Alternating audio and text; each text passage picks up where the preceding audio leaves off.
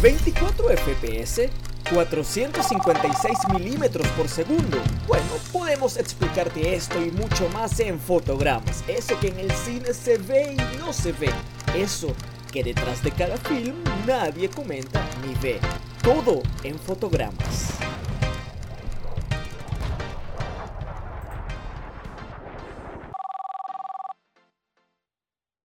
Cine esa mágica expresión artística que comenzó como una inquietud científica y el anhelo del hombre por darle movimiento a la eterna quietud de la fotografía. Hoy, en Fotogramas, repasaremos la evolución del séptimo arte desde sus inicios hasta su fusión con la tecnología de un nuevo siglo. Hola amigas, hola amigos, ¿cómo les va? Espero que excelente, feliz año en este nuevo 2022, este frescura, esta nueva etapa de nuestras vidas, el planeta que cumplir un año más y nosotros un año más de, de evolución y mucho más cine para nuevas generaciones. Víctor, hermano, ¿cómo estás? Eh, bienvenidos sean todos y todas a un nuevo programa, al primer programa del año, del 2022, como muy bien lo acaba de decir Víctor. Y bueno, aquí estamos en fotogramas con las pilas puestas, esperando ¿no? y ansiosos todo lo que tiene este año por, por eh, regalarnos, por descubrir todo ese maravilloso trabajo que van a estar llevando a la pantalla grande, bueno, todos estos hacedores del planeta entero. Víctor, ¿cómo estuvo tu semana? Cuéntame qué has visto, qué no viste, cómo, cómo, cómo has estado. ¿Cómo te sientes para hoy además? me siento excelente, me siento emocionado por un nuevo año. Este comienzo es un comienzo de esos que tú dices, este año será diferente. Ya dos años después de la pandemia, ya dos años después de un encierro, de un cine que, que nos dábamos por muerto, luego revivió, luego por muerto. O sea, tuvimos un, un error en la Matrix en ese momento, pero quedó excelente y eh, bueno, no he visto mucho esta semana, ni tampoco me ha llamado muchísimo la atención, aunque las películas que han venido han sido muy buenas. Y eh, más que este, el diciembre pasado quedó excelente. Y bueno, creo que enero nos sorprenderá pronto. Claro, sabes que yo sí, como ya hablamos en el programa pasado de todo lo que nos sorprendió y lo que no tanto, diciembre fue un mes muy atípico. Yo hace eh, este fin de semana vi la última de Halle Berry, no sé si sabes, creo que se llama Bright, eh, la luchadora, no sé si tienes idea de lo, que estoy hablando, ¿no? Sí, sí, sí, yo sé cuál y, bueno, la vi porque sale, sabía que, participaba allí una campeona del MMA que es Valentina Chechenko, si no estoy pronunciando mal su, su apellido, y por eso me animé a verla pero no le tenía mucha fe a la película y, está bastante interesante, a pesar de que es una producción independiente y que Halle Berry tiene la mano allí metida como productora. No recuerdo si como directora, eso no lo tengo claro, hay que buscarlo porque... Eh, ya, pero como actriz y productora, o sea, wow. Sí, sí, ella está actuando, eh, produjo la película, creo que la dirigió, ahorita, bueno, ahorita ya vamos a buscarlo aquí rápido pero me, impresionó bastante, me impresionó y, dije, mira. Bueno, antes de comenzar, quiero darte un dato curioso sobre esa actriz. esa actriz es de las pocas que ha ganado un Oscar a Mejor Actriz y, uno, y un Ramsey a Peor Actriz el mismo año. Sí, ella ganó un, mejor, un, Oscar, no me acuerdo de qué película, pero yo sí me acuerdo de cuál película ganó el Ramsey. De la película de Catwoman o de Gatúbela. Ah, bueno, se lo tenía merecido. Pero no por, o sea, fue, el, el premio fue como peor actriz. el peor, el peor, la peor actriz del año. Pero es que no creo que ella haya tenido la culpa, no sé. Fue, está un poco desmerecido, porque es que Catwoman es un es esos films que son intentando, pues, te, ¿cómo se dice esto? Capitalizar algo que no porque estaba en auge pues, en ese momento las superhéroes. ¿qué tan, ¿Qué tan buena actriz tienes que ser o excepcional para que Catwoman funcione? De lo que tenía que dar. Es que ya desde el, desde el vamos ya es una película que está limitada. Pero bueno, ese no es el tema de hoy. Yo me fui por superhéroes otra vez. mal empecé mal el año. no, no, empezamos bien porque bueno, eh, vamos a decirle a la gente cuál es el tema de hoy antes de seguir y nos den aquí media hora hablando de, de esto. El tema de hoy es la historia del cine, ¿no? Eh, sus inicios, su aparición, su evolución. Vamos a ver hasta dónde llegamos. Víctor dice que no basta un programa, yo le dije que sí, vamos a ver cuál de los dos tiene razón, pero vamos a tratar no de ahondar mucho porque es muy, o sea, mm. son ya ciento y tanto de años de, de lo sí, el cine es una, sí, el cine no es un arte tan viejo. Claro, entonces imagínense, como hablamos en una hora de programa, ciento y tantos de años de, de cine, que tampoco, bueno, hay, hay, hay periodos que no tuvieron mucho eh, que no vale mucho la pena. Pero nada, Víctor, comencemos. A ver, ¿quieres comenzar tú? Que comienzo yo. Quiero que comiences tú, ilustre.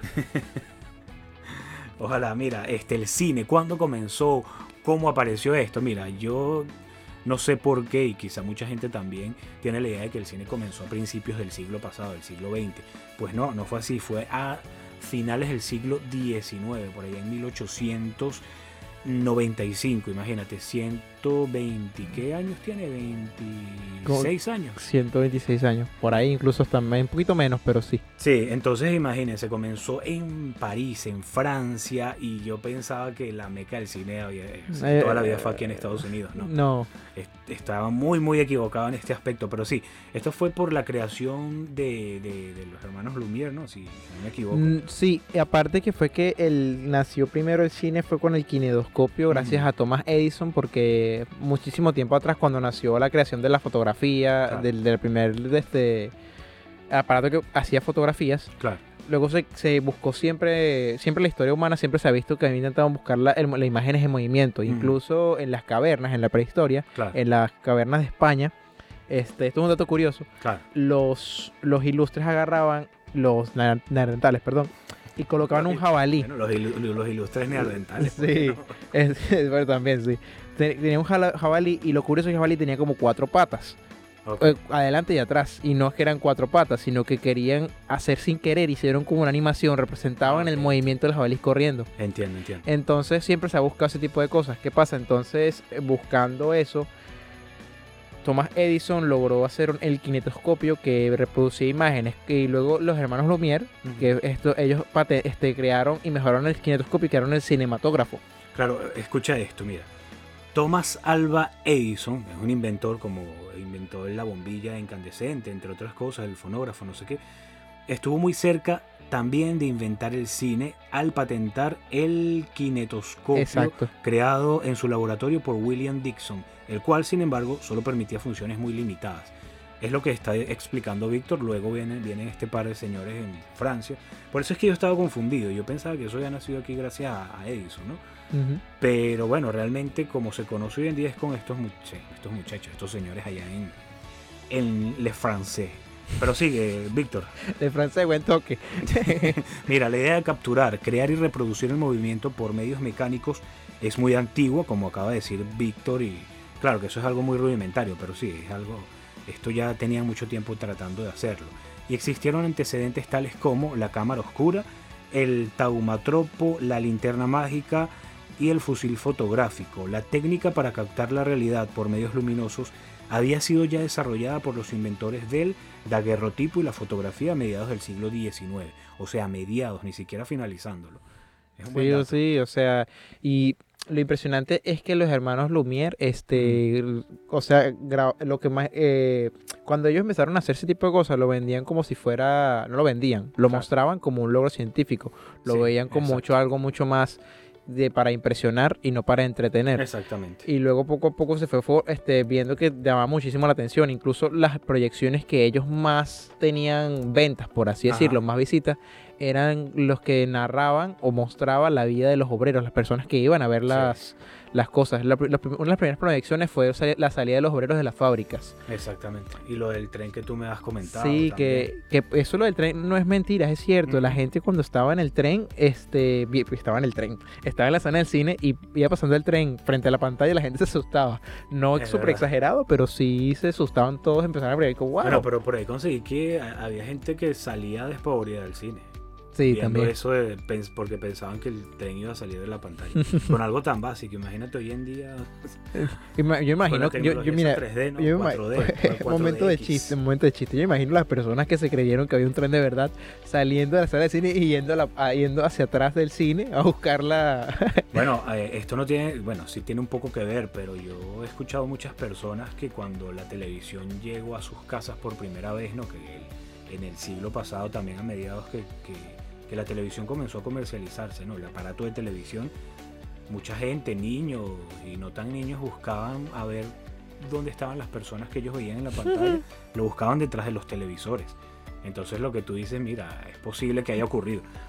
Pero bueno, nada, la presentación, la primera presentación fue el 28 de diciembre de 1895 en París, como ya dijimos, y consistió en una serie de imágenes documentales de las cuales se recuerda aquella en la que aparecen los trabajadores de una fábrica, propiedad de los mismos Lumière, y la de un tren en la estación de la Ciotat, que parecía balanzarse sobre los espectadores. Esto es lo que, bueno, acaba de decir Víctor. Eh, estos señores, ¿cómo crearon estos señores el... ¿Te acuerdas del nombre?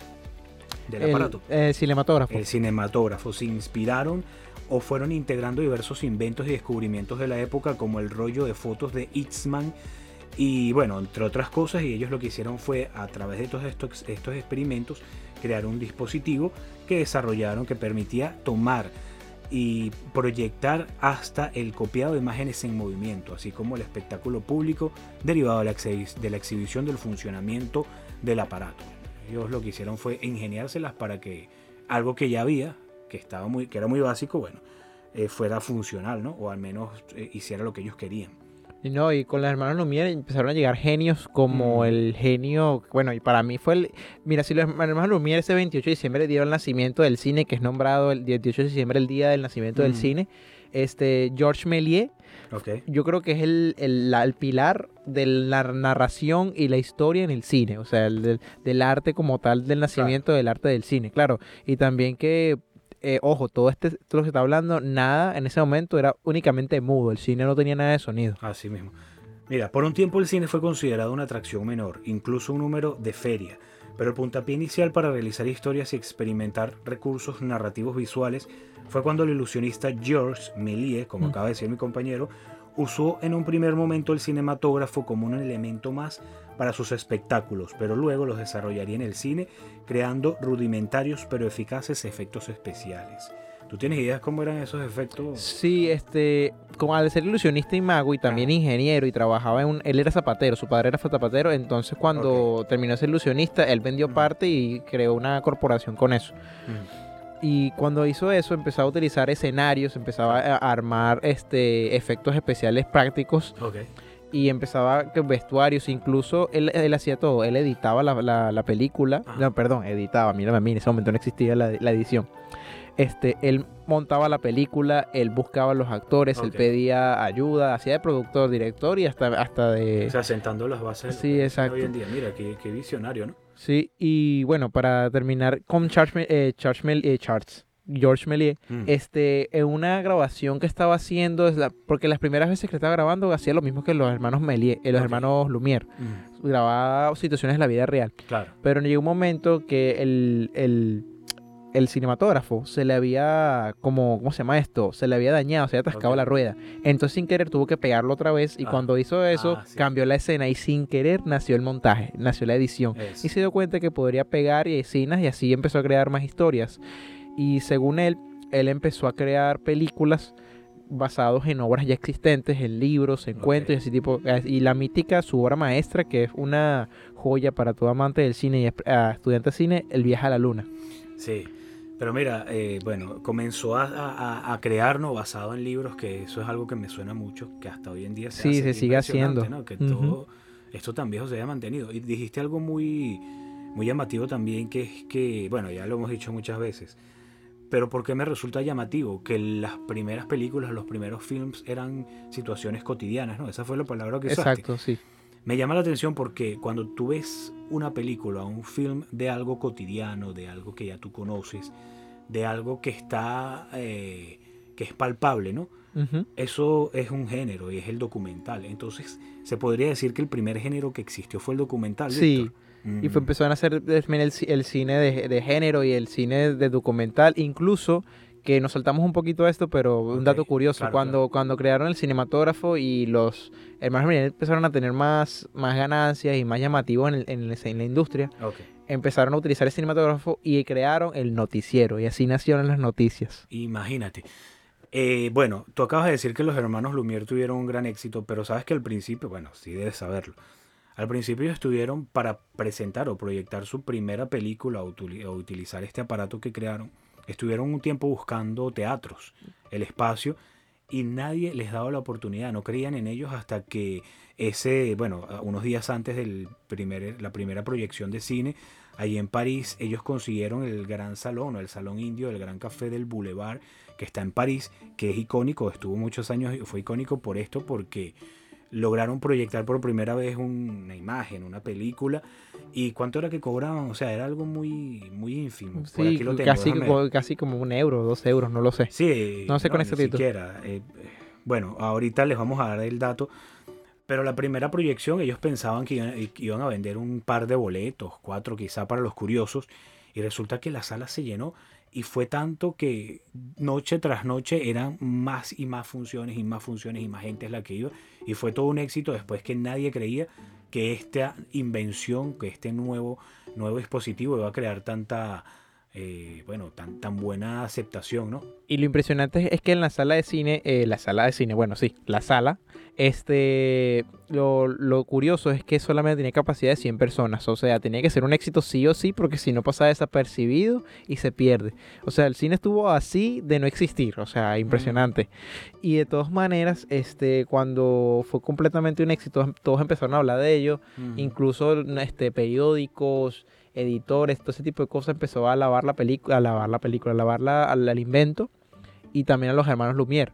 Sí. Y poco a poco fueron haciendo las cosas. Lo curioso es que los hermanos Lumière, este, aunque veían esto como un como algo científico, como algo de impresionismo, este, incluso las mismas obras que ellos hacían que eran para mostrar la realidad tenía algo, un torque artístico, como Claro, te, sí. le dieron ese nacimiento, como dijimos anteriormente, del género de, de- documental y mucho más, o sea, fue creando un, au- un auge muy impresionante del cine.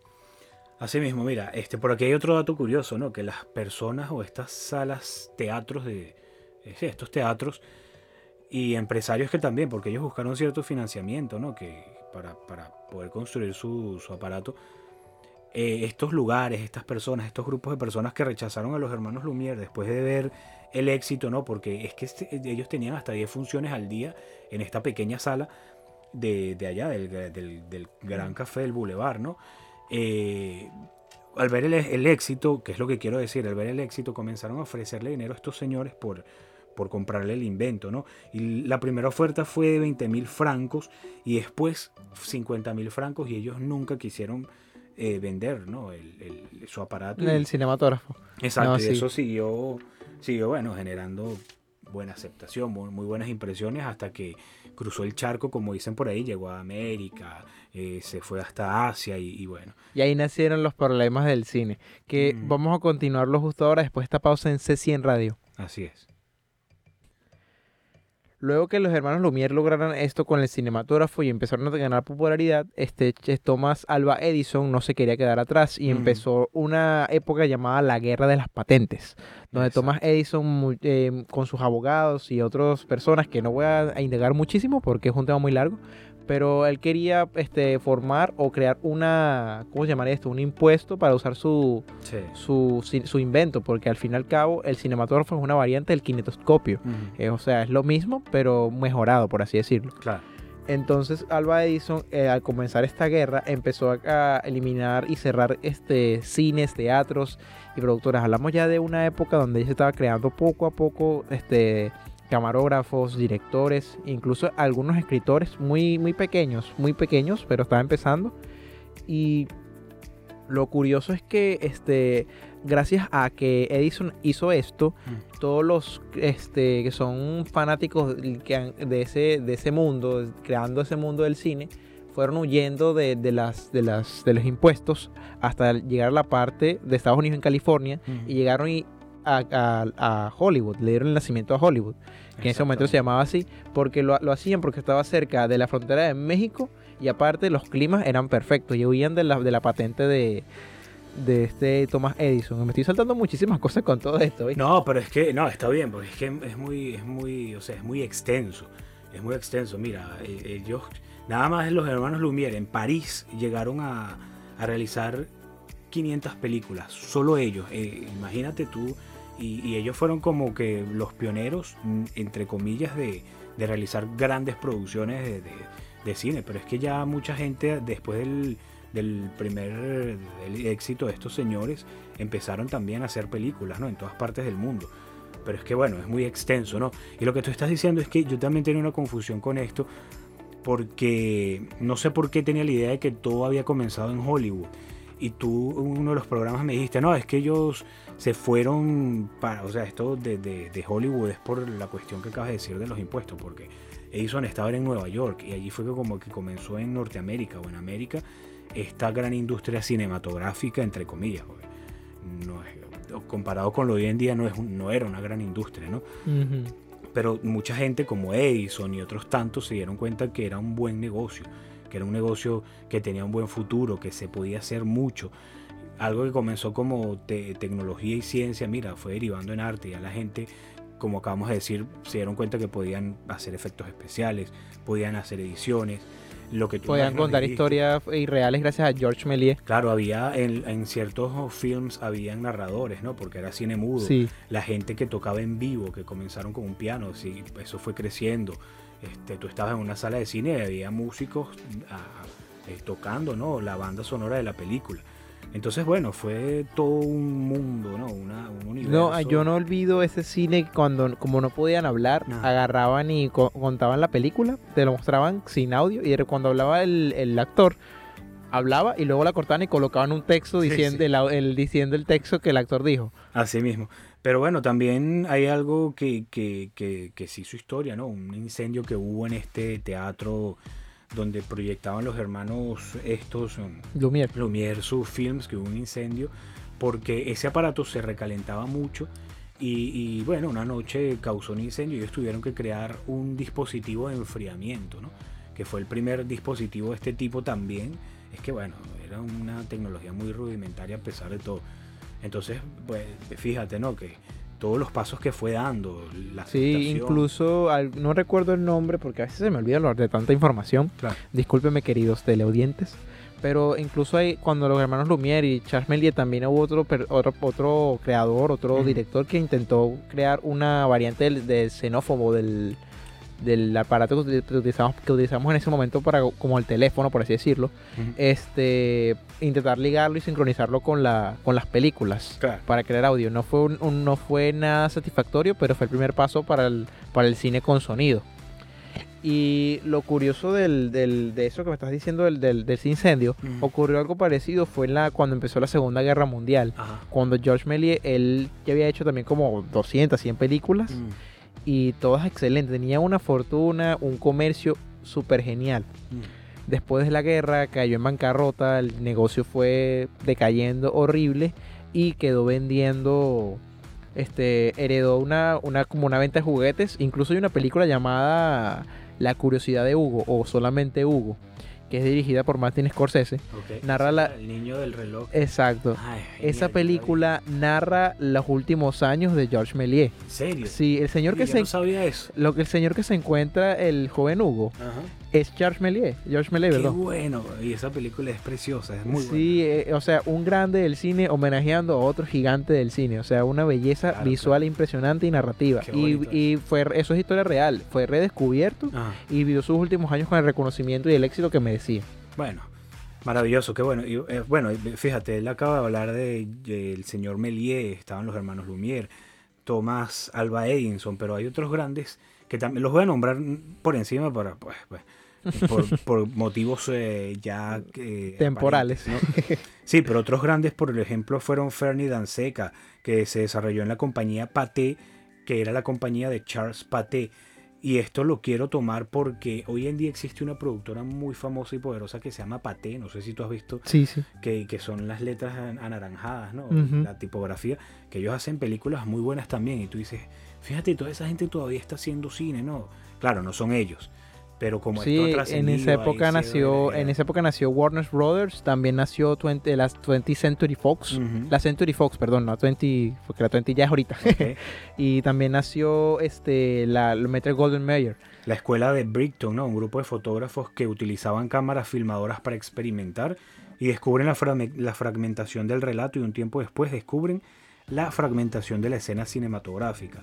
Edwin Porter por ejemplo Leon Gadmon Alice Guy Luis eh, Fiulade, ¿no? Que este, no sé cómo, cómo se pronunciará, pero sí, bueno, o sea, muchas personas comenzaron a hacer lo suyo en, su, por su lado y, es lo que ya, bueno, ya ha, dado o, ha transformado el cine, ¿no? Tanta, tanta gente creando, tanta gente que, que ve algo y dice, yo quiero hacer eso y resulta que lo hacen mejor o descubren algo nuevo, van innovando, ¿no?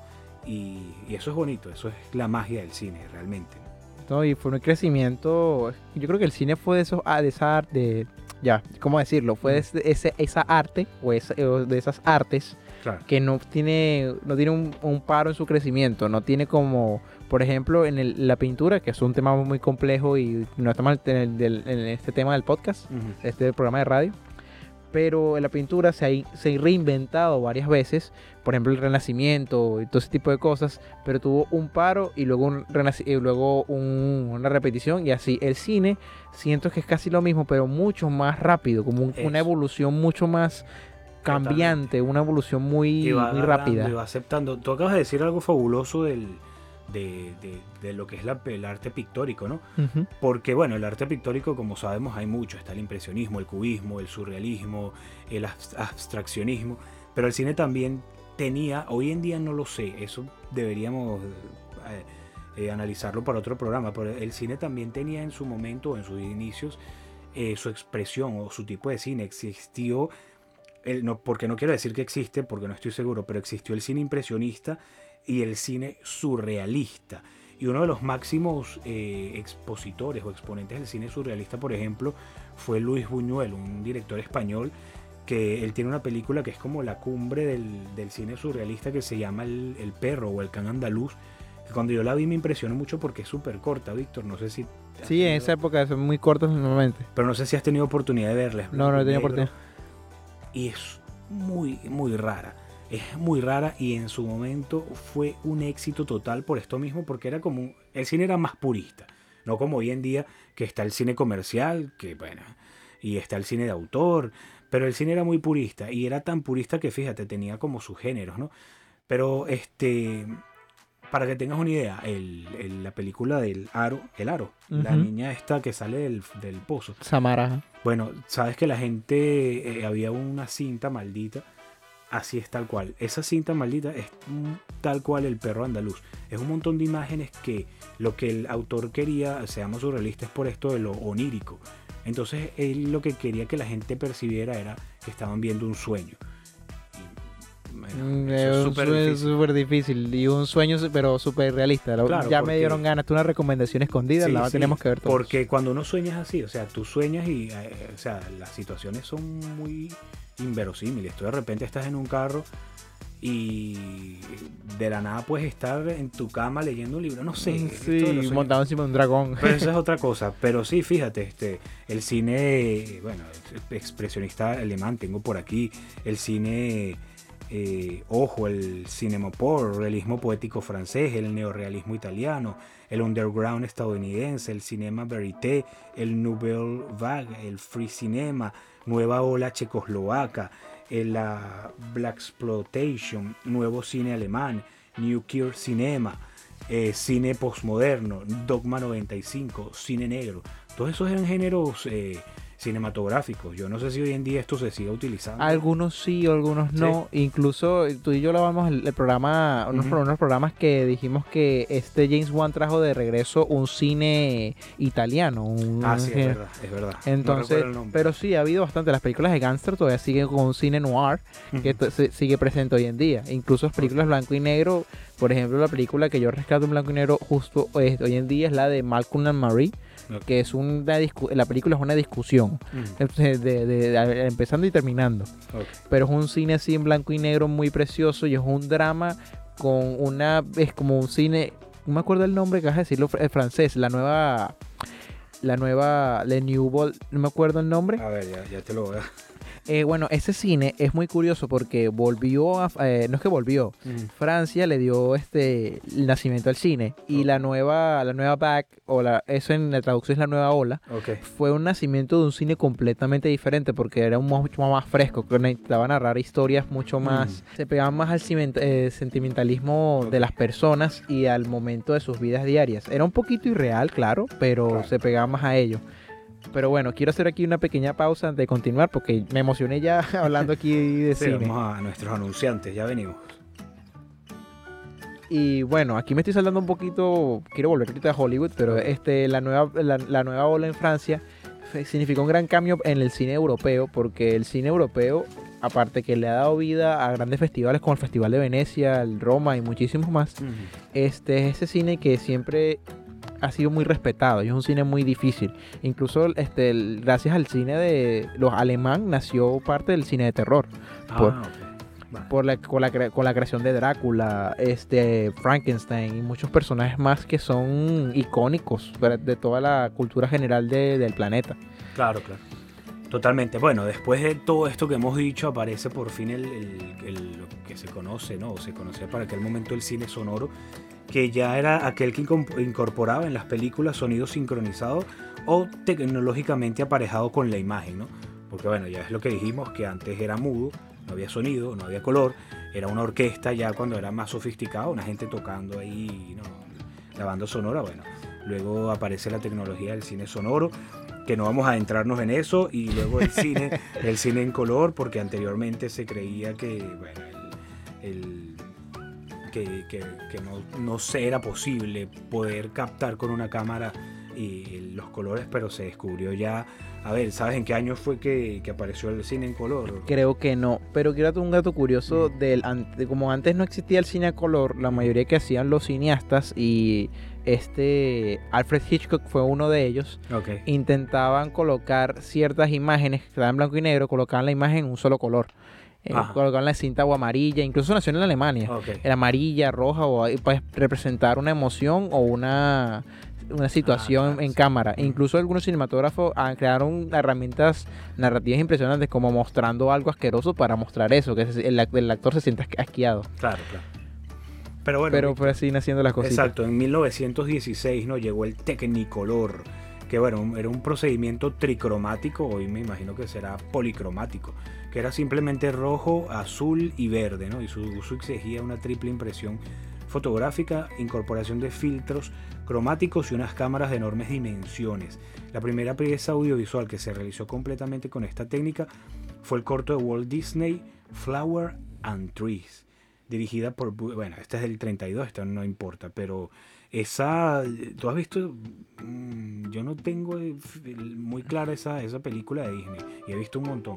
¿Cuál? Esa de Flowers and Tree, ¿no? Que no, tampoco la tengo muy clara. La primera película a color. Pero no me sorprendería, como hablamos en el premio, el programa del premio de la Academia, que Walt Disney es el, número, el que la, la, persona que ha ganado más Oscars en la historia. O sea, wow.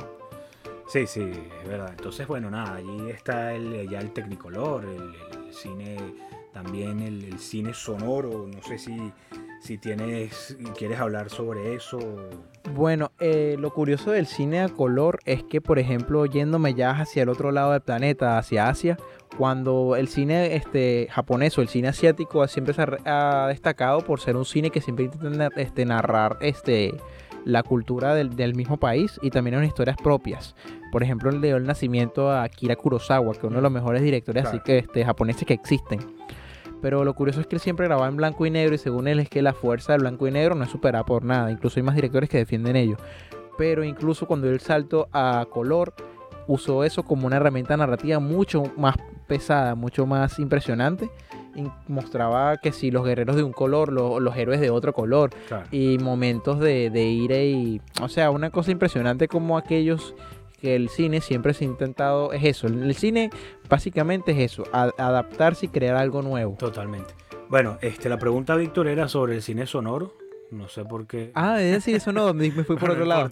Pero fíjate, en 1918 se patentó, pero bueno que, dijeras eso porque está súper interesante. En 1918 se patentó el sistema sonoro Tree Ergon, que permitía la grabación directa en el celuloide, pero el invento definitivo surgió en ¿Tienes idea? No. 1923. ya la prueba. En 1923 con el fonofilm, creado por el ingeniero Lee de Forest, quien resolvió los problemas de sincronización y amplificación de sonido, ya que, bueno, lo grababa encima de la misma película y así rodó 18 cortos para promover la técnica. Mira, bueno, ya, ya estamos ya yéndonos casi para nuestra época. No, todavía falta muchísimo. Sí, muchísimo. Este es un tema muy, muy largo, sí. Yo te dije que no iba a llegar completo. Yo creo que sí me va a necesitar una segunda parte en algún momento. Pero bueno, vamos a hablar un poco más y después nos vamos a nuestras secciones y será para la semana que viene que terminemos, ¿te parece? Me parece excelente. Este, bueno, ya para la Segunda Guerra Mundial, ya nos vamos a saltar un montón. Eh, la maquinaria productiva de Hollywood, que tú querías volver a caer en esto, estaba también engrasada que muchos estudios pudieron prestar activos eh, servicios creando films o menos propagandísticos de apoyo a los aliados ¿no? y en contra del eje o del Tercer Reich. Pero una vez terminada la conflagración, Hollywood experimentó problemas y comenzó una crisis inmensa en Hollywood que bueno, que esto también tenía que ver con los monopolios que, que, existían o que ejercían ya para el 48 en Hollywood, ¿no? Todas estas grandes casas productoras, en la cual los tribunales de justicia les obligaron a desprenderse de las cadenas de cine, debiendo limitarse la producción de las películas y perdiendo la distribución, que la distribución ya le hemos dicho aquí que es algo fundamental y por ello es que estas grandes casas productoras también como que se unieron y, es una de las premisas, ¿no? Para poder producir y distribuir a ellas mismas, porque es que, bueno, era algo muy, ya muy difícil. muy difícil. Incluso, bueno, en esa época, este, yo te comenté una vez en un programa que esa era la época de oro en el cine antes de la Segunda Guerra Mundial, porque los directores tenían más libertades creativas. Las productoras que habían les daban, este, le decían, mira, tengo una idea. La productora, ¿en serio? Bueno, toma todo el dinero que necesites, haz tu idea de realidad. Exactamente. Y bueno, volviendo a la Segunda Guerra Mundial, este lo eso afectó muchísimo al cine, no solamente al mundo en general, sino también al cine. Claro porque también hacían películas este, bélicas, películas este, comentando la, política, que si a favor o no a favor de cualquier otro partido, partido político. Y es muy fuerte ese tipo de cosas porque por culpa de, la guerra se empezaron a crear también muchísimos más géneros y una de una manera más este, fría de narrar la historia del ser humano. Totalmente, y bueno, otro gran enemigo, ¿no? Que llegó para como que debilitar la industria cinematográfica para aquel momento fue la televisión, ¿no? Que se popularizó muchísimo y las series de televisión, bueno, barrieron con las series eh, llamadas series de matiné y bueno, y los noticiarios televisivos reemplazaron a los cinematográficos, que era algo más o menos que dijo Víctor, ¿no? Que allí fue sí, exactamente. verdaderamente el, lo que se conoció hoy en día como un noticiero, ¿no? Sí, antes para ver las noticias tenés que ir a un teatro de esos Nickelodeon que hablamos mm. en el programa pasado, que no lo incluimos aquí. sí. Este, si veías tus noticias, veías las noticias que podrían llegar a tener y mostraban todo ese tipo de cosas, eventos o escenas de algún momento y ahora fueron reemplazados solamente por la televisión. La televisión fue un gran salto para las personas porque ya no tenían que ir a un sitio, sino la tenían en la comodidad de sus, de sus casas. Pero el problema de, desde esa, de la televisión más que todo fue que empezó a sobresaturarse poco a poco, ¿cierto? Sí, sobre, así mismo. Este, bueno, Víctor, ya vamos a irnos un poco más adelante de, de cuándo comienza a reponerse la industria cinematográfica de, de bueno, este gran hueco. Es como dijimos, ¿no? Ellos han pasado por sus etapas de auge y también por, bueno, por, por sus malas rachas. Pero ya para el, la década del 60 y los 70 se formaron una serie de nuevos cineastas que redefinieron la noción de el cine hollywoodense. Y a pesar de sus muy dispares temáticas y preocupaciones, o quizás por eso mismo, todos tenían en común el privilegiar una mirada personal o autoral de sus películas por sobre el cine comercial. Se suele considerar como, considerar como el pionero de este movimiento a John Cassavetes, junto a otros nombres como Shirley Clark, Barbara Loden, Paul Morrissey, Elan Mike, Mark son muchos. Y bueno, también está Woody Allen, Martin Scorsese, Francis Ford Coppola, Robert Altman y Peter Bogdanovich, que también contribuyeron ¿no? a ese paso del cine americano. O sí, el paso del cine americano, pero siempre más amparados por la industria y sin alcanzar los extremos de marginalidad que caracterizaron al grupo de, de Casabet, que son, era un montón de, personas o de cineastas que no quise nombrar porque la lista es muy larga, que fueron como que los que comenzaron a hacer, eh, como dice aquí, no, lo que ellos querían eh, plasmar, lo que tenían dentro, lo que pensaban, y no algo tan apegado a, la realidad. los jefes, ¿no? O a una casa productora que era la que dictaba las, las órdenes. ¿no? Exactamente. Y bueno, los nombres de Steven Spielberg y George Lucas son asociados con frecuencia al cine comercial que imperó desde los 80 en adelante, pero no siempre se recuerda que en sus inicios eran cineastas independientes cuyas propuestas, como American Graffiti en el caso de Lucas y Tiburón en el de Spielberg, eran consideradas como excéntricas. Ah, mira, esto no lo sabía, que que al principio como que no les, le prestaban mucha atención. No, no, para nada. Y mira, mm. incluso este, eso es, una, es una historia que podríamos hablarlo hasta un programa entero. Cuando este George Lucas tenía la idea de Star Wars, ni siquiera se llamaba Star Wars. Era una que él quería hacer una adaptación de la serie de televisión de de Flash Gordon. Ah, claro, sí, tú me dijiste. Entonces, cuando él empezó a hacer esa idea, él quería comprar los derechos y Ah. había tenido el dinero gracias a American Graffiti, que era una comedia gracias, y la hizo con Harrison Ford, que la des- lo descubrió gracias a eso. Ah, vale, vale. Entonces, cuando hizo todo ese tipo de cosas, intentó vender lo que le vendieran la- los derechos, que él quería hacer, lo que, que lo iba a hacer muy bien. Este Steven Spielberg le dijo, ajá, pero si no lo logras hacer, tienes que buscarlo, haz- hazlo tú, hazlo tú mismo. Mm, Lucas decía, no, no, no, yo te juro, yo quiero ser mi, mi Flash Gordon. Hasta que un día dijo, dijo, cito, al diablo, lo haré yo mismo. Claro. Mira, qué maravilloso eso que estás contando, es verdad, y, y es muy rico. Este, no sé, Víctor, si tú quieres decir algo más y, o lo dejamos hasta acá en, en esto de la historia del cine y seguimos la semana que viene y bueno. Quiero pasamos- decir que, sí, quiero decir algo Ujú. rapidito para darle el corte. Dale. Este, la historia del cine, llegamos aquí a 1960. El próximo programa seguiremos de los de años 60 hasta la actualidad, si es que llegamos. y de todos modos también recapitularemos algunos años que nos saltamos acá. Ok, perfecto. Yo creo que para comenzar el próximo programa eh, sería con la llegada o la aparición de los llamados blockbox, blockbuster. Sí. Que bueno, ya es otra etapa bastante. Que ya lo hemos mencionado en, lo- el cine, versus, eh, cine comercial versus independiente. Así es, entonces Víctor, vámonos a la primera sección de hoy. ¿Cuál va a ser? ¿Recomendados o nos vamos con noticias? Noticias. Noticias.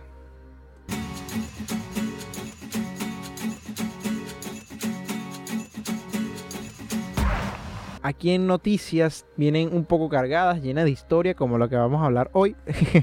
y bueno, ¿qué tienes por ahí? ¿Quieres comenzar tú? Claro, este Spider-Man se estrenó hace poco. Spider-Man No Way Home. No, No Way Home.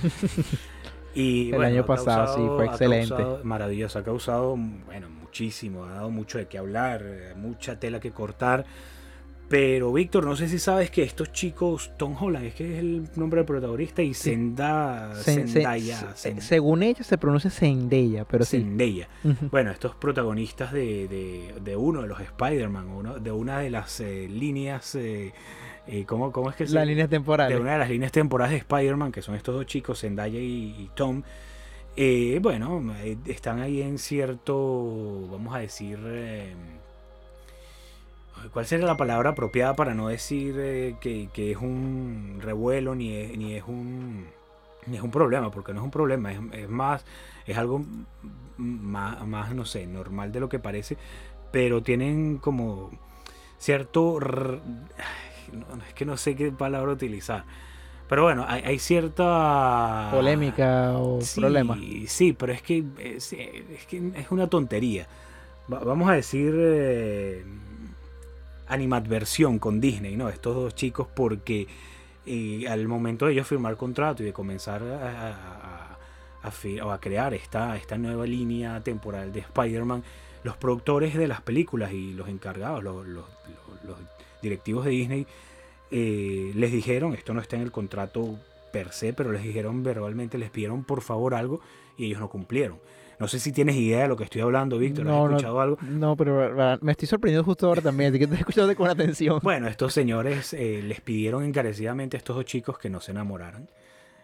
Cosa que no cumplieron y están enamoradísimos, pero bueno, unos Ya va. ¿qué clase? Ah, bueno, es que los contratos corporativos, mira, eh, parece, parece, parece chiste, pero los Sí. contratos corporativos son así, no permiten que asociados o compañeros de trabajo, porque al fin y al cabo son compañeros de trabajo, se asocien entre sí fraternalmente. Claro. Y, sea, La historia me está bastante... bastante como que, what? búsquenlo, sí. Como que, ah, ajá, y que vas a, y que provoca decirle, ajá, Disney, ¿qué vas a hacer? ¿Vas a correrlo? La gente gana dinero, no Sí, puedes decirle sí. que no. Sí, pero de verdad que bueno, eh, es, es bastante eh, interesante lo que se dice y, y las fotos y, lo que la gente cuenta de ellos como pareja. Bueno, Sí. la pareja Bueno, quiero darte una noticia que tú lo hablaste hace, hace Mm, mucho, no hace mucho, y la quiero aquí continuar. Sí. Dwayne Johnson, La Roca, vuelve a rechazar la invitación de Vin Diesel para participar en Fast and Furious 10, o Rápidos y Furiosos 10, o la película que no tiene fin 10. Apenas un par de meses Vin Diesel acudió a Instagram para empezar un nuevo, de nuevo a, a Dwayne Johnson, que regresará a la franquicia de Fast and Furious. Durante una entrevista en CNN, Johnson fue, preguntado por esto, confirma su firme decisión de no regresar a la franquicia. Vin que quería chantajearle a través de las redes sociales, además de la estrella de Black Adam, dijo que debería sentirse sorprendido por las declaraciones previas de Diesel, pues meses atrás ya anunció su decisión ante tanto a Diesel como a los responsables de Universal Pictures. Bueno, vamos a ver. Según dijo, No, no, tranquilo. Adelante. me sorprendió mucho la publicación de Vin. En junio pasado, cuando Vin y yo estábamos relacion- eh, relacionándonos a través de las redes sociales, le dije que en la cara en privado que no regresaría a la franquicia. Fui firme pero cordial con mis palabras y dije que siempre apoyaría el elenco y la franquicia para que tuviera éxito. Ok. Pero no había ninguna manera que regresar. Y también hablé en privado con sus Universal, las cuales apoyaron que, que comprender cuál era el problema. Pero aquí lo, lo salseado. Disculpa que le haga tan larga esta noticia. No, tranquilo. La reciente publicación de Vice fue un ejemplo de manipulación. No me gustó que involucrara a sus hijos y así como mencionase la muerte de Paul Walker. Que los, que, que los deje fuera de, que los deje fuera de esto. Habíamos hablado de esto hace meses y llegamos a un claro entendimiento. Mi objetivo desde el principio fue terminar mi increíble viaje con esta increíble franquicia con gracia y gratitud. Es lamentable que este diálogo público haya enturbiado las aguas, independientemente confío en el universo de Faz y su capacidad de ofrecer resultados consistentes a la audiencia y realmente deseo a mis antiguos compañeros de reparto, miembros de la y la mejor suerte y el éxito en el próximo capítulo. Bueno, vamos a ver en qué para esto. Yo creo que eh, es muy fácil a mi manera de ver. Como hoy se lo comenté a un amigo con el que estaba hablando, que él ya me había hablado de esto, yo le dije, mira, lo que tienen que hacer es meter a un doble de acción en una escena y lo matan y ya, se quitan ese peso encima. Es lo que hemos hablado, o sea, ¿por qué tanta importancia de un actor o de una actriz en un proyecto? No sé, bueno, no quiero, no quiero caer aquí ahorita en. Para decirte un dato curioso, disculpa que Sí, no quiera sí. andar tanto en eso como no quieres. Este, bueno, primero debemos de hacer una, aquí una pausa en C100 Radio que Ah, vale, ya me sí, tocara el hombro aquí. Para terminar con Vin Diesel, este, lo que pasa es que yo lo vi eso en una clase que estuve por ahí de, de actuación. Ok. Le- un actor dijo, este, le un profesor este respondió la pregunta, ¿ustedes quieren ser actores o famosos? Ajá. en cual le dijeron cuál es que no hay diferencia y dijeron sí hay diferencia porque hay actores Leonardo DiCaprio eh, Robert De Niro y hay famosos La Roca que no son actores completamente súper desarrollados pero son súper famosos Son lo quieres en todos lados porque te genera súper ganancias Así mismo es lo que pasó con la película que, que mencioné al principio, que por ejemplo esta chica Valentina Chechenko, que es una luchadora fenomenal de artes marciales mixtas, ya apareció en una película de Hollywood y ella nació en un país europeo, creo que fue en un país cerca de Rusia, ayúdame Víctor. Ucrania Creo que es ucraniana. Polio- Poli- Pol- Polonia Bueno, es un país, eh, eh, uno de estos países están cerca de Rusia que pertenecieron a la Unión Soviética, se la llevaron muy pequeña a Perú y allí, es, que- allí fue que ella se formó como luchadora. Pero fíjate, mira el salto tan grande que ha dado gracias a la fama y el éxito en su carrera que llegó a Hollywood. Y así pasa mucho. Mira, este es el caso, ¿no? Pero, pero bueno, vamos a otra, a otra, sí dale a otra noticia que es que Gael García Bernal, este actor eh, mexicano, ganó una demanda de casi 10 años que tuvo contra Johnny Walker, ¿no? Esta marca de, de whisky, esta marca de, de bebidas espirituosas tan famosas, porque ellos utilizaron su imagen sin, sin permiso sí, sin su autorización. Y él se enteró de esto porque en una reunión una amiga le dijo, ay, te vi en, en lo último que hiciste para Johnny Walker y que una valla publicitaria, algo así, y él no le creyó, él que, así como que, bueno, más o menos el que habla. Entonces no le creyó mucho, pero después él vio su imagen no en una valla, sino en otro lugar y fue que se dio cuenta que era algo en serio y, y en serio y serio, porque estaban utilizando su imagen sin, Sí, su sin autor- exacto, sin su loco, loco. consentimiento. Pero bueno, la marca tiene que pagarle el 40% de las ventas que tuvo en ese tiempo que usó su, su imagen y bueno, está muy bien hecho, ¿no? Sí, me, me imagino que el actor dijo mira gané dinero sin hacer nada Bueno, pero estuvo casi 10 años peleando. ¿eh? No, entonces, ah, bueno, entonces sí trabajó. Algo hizo. Algo hizo. Bueno, este, revelado el argumento de Doctor Strange en el multiverso de la locura, de Multiverse of Madness. Vía Cosmic Circus ha revelado la, la siguiente sinopsis de Doctor Strange en el universo de la locura, que dice así, la puerta del multiverso llena de misterio y locura se abre. Ahora que Iron Man y Capitán América se han ido después de una feroz batalla en Avengers Endgame, se espera que el ex cirujano genio, magos más fuerte del mundo, el Doctor Strange juega un papel activo como una figura central de los Vengadores. Sin, em- embargo, usar su magia manipular el tiempo y el espacio hizo que se liberara la puerta a una locura misteriosa llamada el multiverso.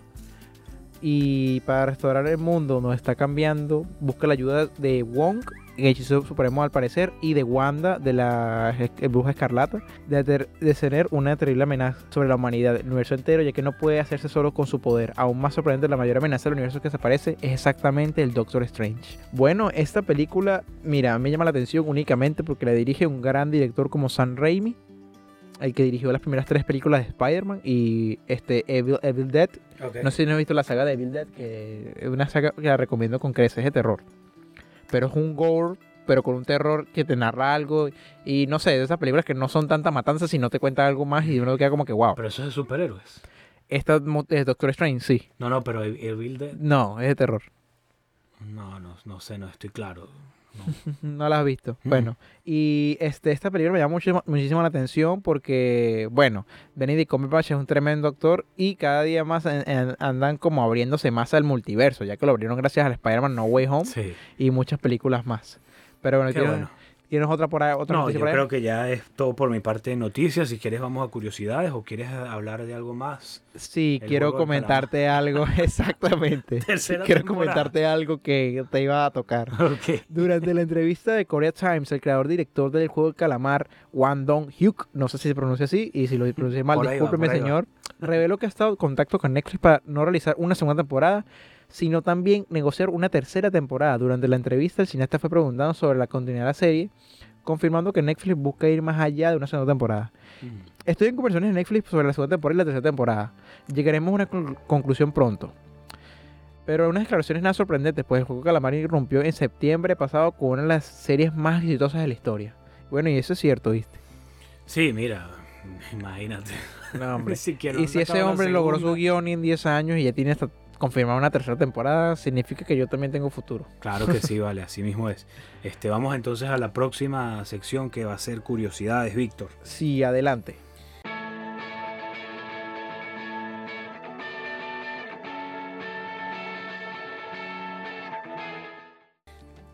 Ok, por acá estamos ya en curiosidades. eh, alerta roja, esta película con, bueno, con, mira, con Dwayne Johnson, uno que estaba hablando Víctor hace un momento, y Gal Gadot, la preciosura este, y cuál es el otro señor, no recuerdo el nombre de. Eh, Ryan Reynolds o... Ryan, Ryan.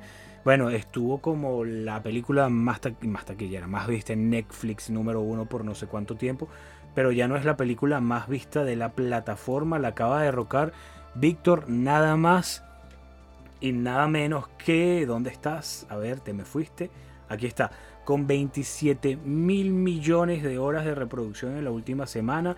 La película El Poder del Perro se quedó con el número uno de ¿En serio? Netflix. ¿Qué película es esa? ¿De qué estamos hablando? Sí, es, es- es- me sorprendió un poco porque esa película este, la protagoniza Benedict Cumberbatch y este, Kristen Stewart.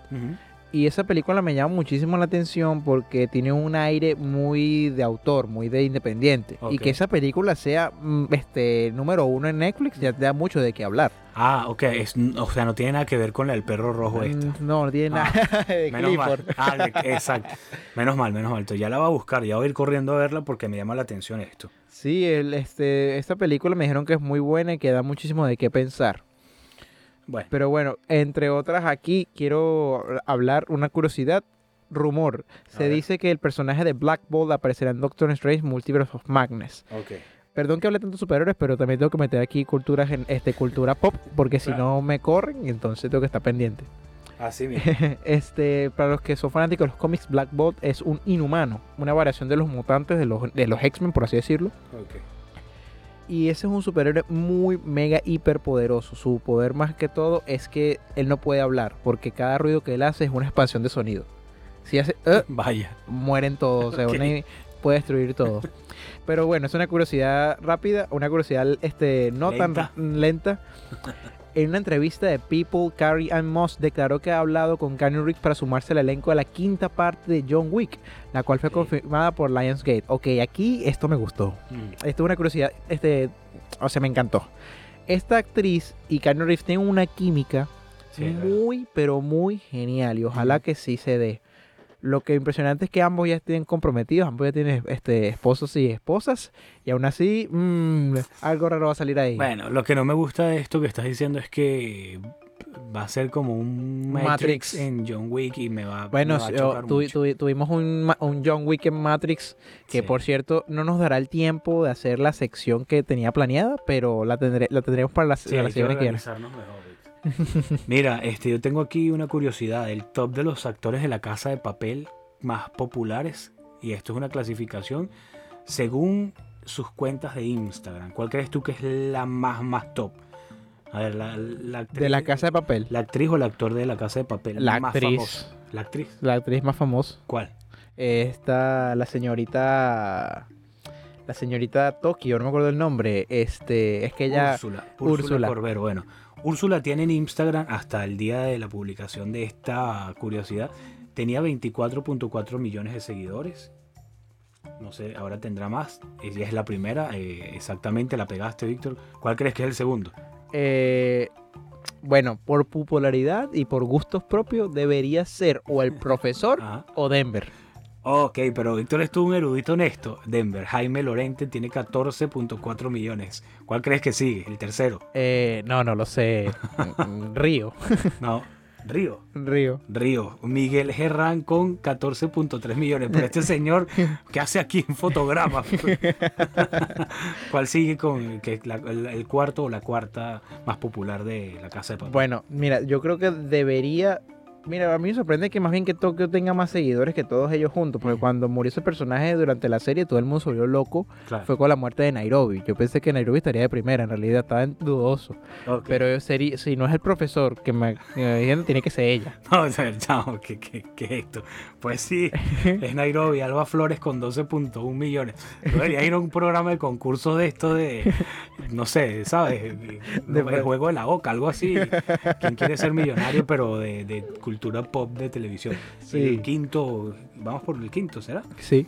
¿Cuál, cuál crees que es? Ah, el profesor. sí, Álvaro Morte. el Mm, Tiene que ser.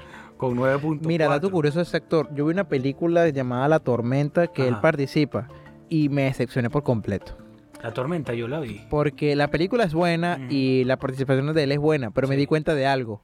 Él actúa igual en esa película como profesor. Es verdad. Y yo dije, no, película- papá, ¿qué la pasó? película- la película es muy buena, pero pensé lo mismo que tú. Y, ¿Viste la serie que te, recomendé acá, la de The Wheel of Time? En- sí, más o menos, pero no pero le... llegaste hasta donde él sale. Sí. Bueno, Sí, igualito, es igualito. que es el ¿eh? señor sí, siempre. Sí, sí, entonces, imagino que hay estilos de, de, de, no, de- de eso es que actuación, pero no me decepcionó mucho porque yo dije, no, ¿qué pasó, papá? Tu Sí. actuación en Casa de Papel me mató. ¿Qué Es que pasó? eso se llama que es poco versátil, Víctor. Mm. Eso no tiene otro nombre. Mira, los otros no te los voy a preguntar porque ya esto se está alargando mucho. El otro es Pedro Alonso, el señor Berlín con 9.4 y la última es Esther Acebo, que es Estocolmo con 6.4 y listo, ya, ya. A ver, ¿quieres decir algo más? ¿Tenemos tiempo? ¿Cuánto nos queda? Tenemos casi, sí, tenemos unos minutos. Este, Pero quiero, ¿Cuántos? A ver, muéstrame, porque después nos sacan de acá de la radio otra vez. No, vamos a ir finalizando. Di lo que tú quieras decir y no. Bueno, voy a decir una curiosidad rápida de Spider-Man No Way Home para finalizar.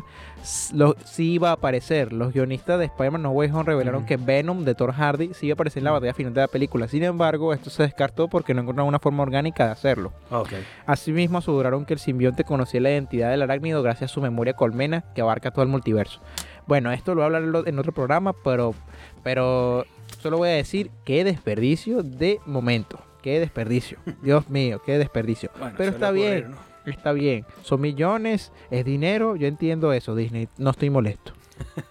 Bueno, Víctor, mira, eh, más que complacido por este primer programa del año 2022, espero que sea tan fructífero como fue el 2021 en cuanto a material, en cuanto a producciones cinematográficas y de televisión también, porque fíjate que ya La Casa de Papel es un buen ejemplo de, eh, de lo que puede hacer un canal de televisión, ¿no? Juegos de Tronos, entre otras. Y, y nada, que nos sigan regalando buen material para Buen ver, cine buenas y el cine ya, ya, el cine ya no es lo que era antes, antes era solamente una película, ahora no- el cine ya abarca series, Sí, ya sí. abarca documentales, ya abarca este, Exacto. eh, películas animadas, o sea, estamos, Claro, claro. estamos en el mejor momento de civilización para disfrutar del arte visual y auditivo, así que bueno, la tecnología necesaria y esto, bueno, este, Ah, Bueno, eso sin, es todo sin- por hoy. sin habl- sin hablar tan lejos, hicieron Doom, la película infilmable. Así mismo. Pero bueno, que tengan una excelente noche, les fotogramas y un feliz año nuevamente, que este año sea nuevas oportunidades y nuevo cine. Así es, un beso inmenso para todos. Hasta el jueves que viene. Buenas noches.